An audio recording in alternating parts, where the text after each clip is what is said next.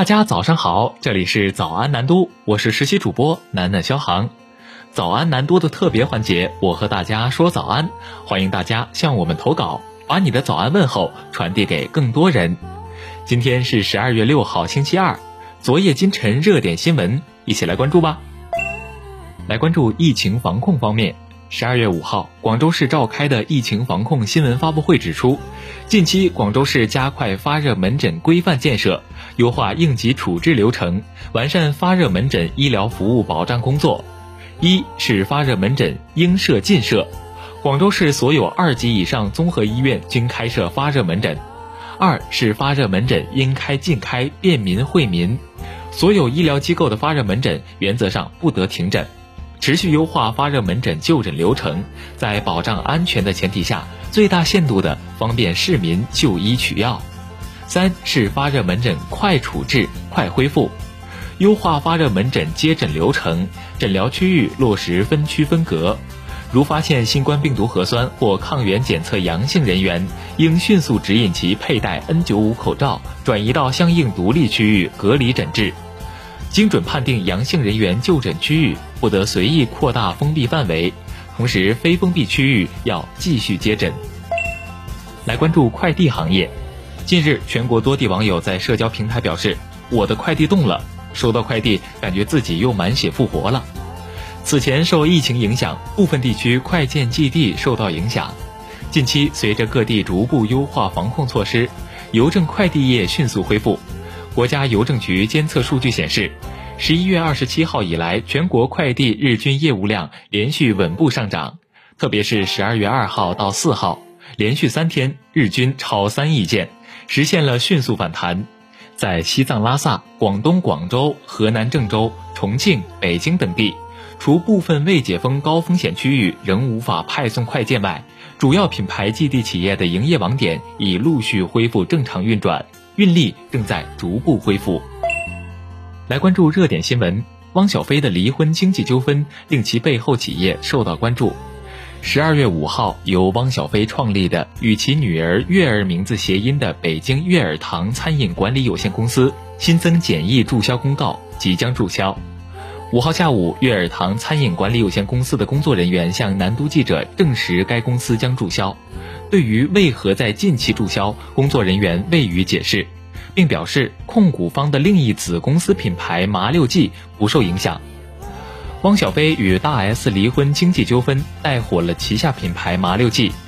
值得关注的是，汪小菲近期也从麻六记关联公司北京飞特兰装饰设计有限公司退股。企查查显示，悦尔堂由北京时通达科技发展有限公司全资持股。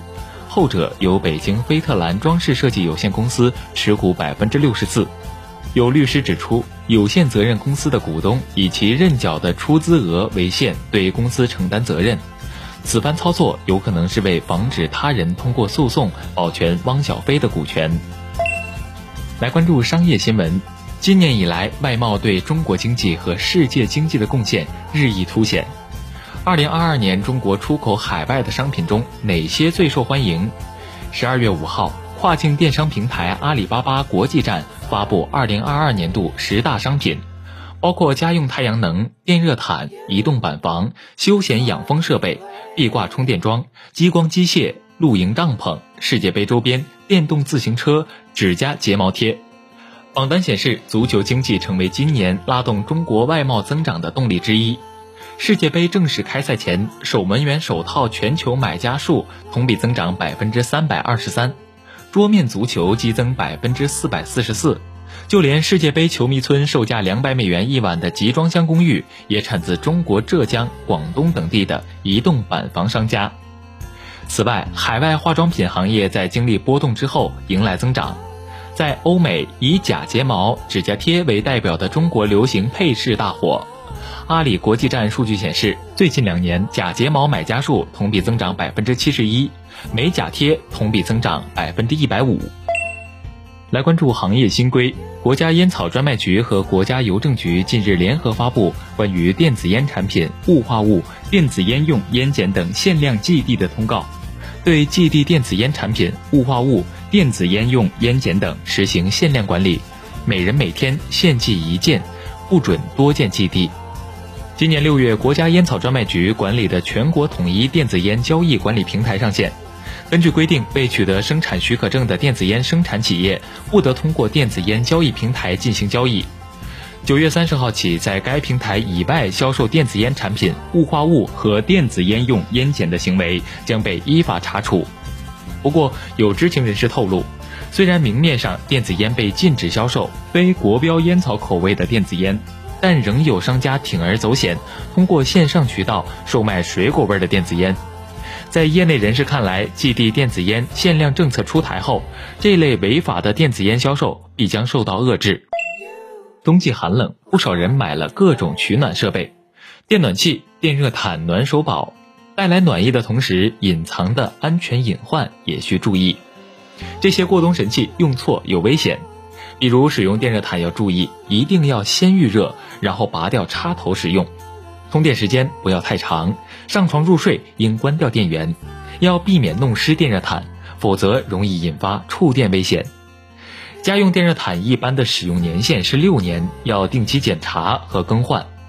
在使用电暖气取暖时，一定要注意远离明火。另外，也不要在附近使用空气清新剂、花露水等物质，避免发生爆炸危险。购买暖手宝尽量选择电热丝加热款式，因为电极式充电内部液体带电，如果密封不佳，容易漏电。电热丝相对比较安全。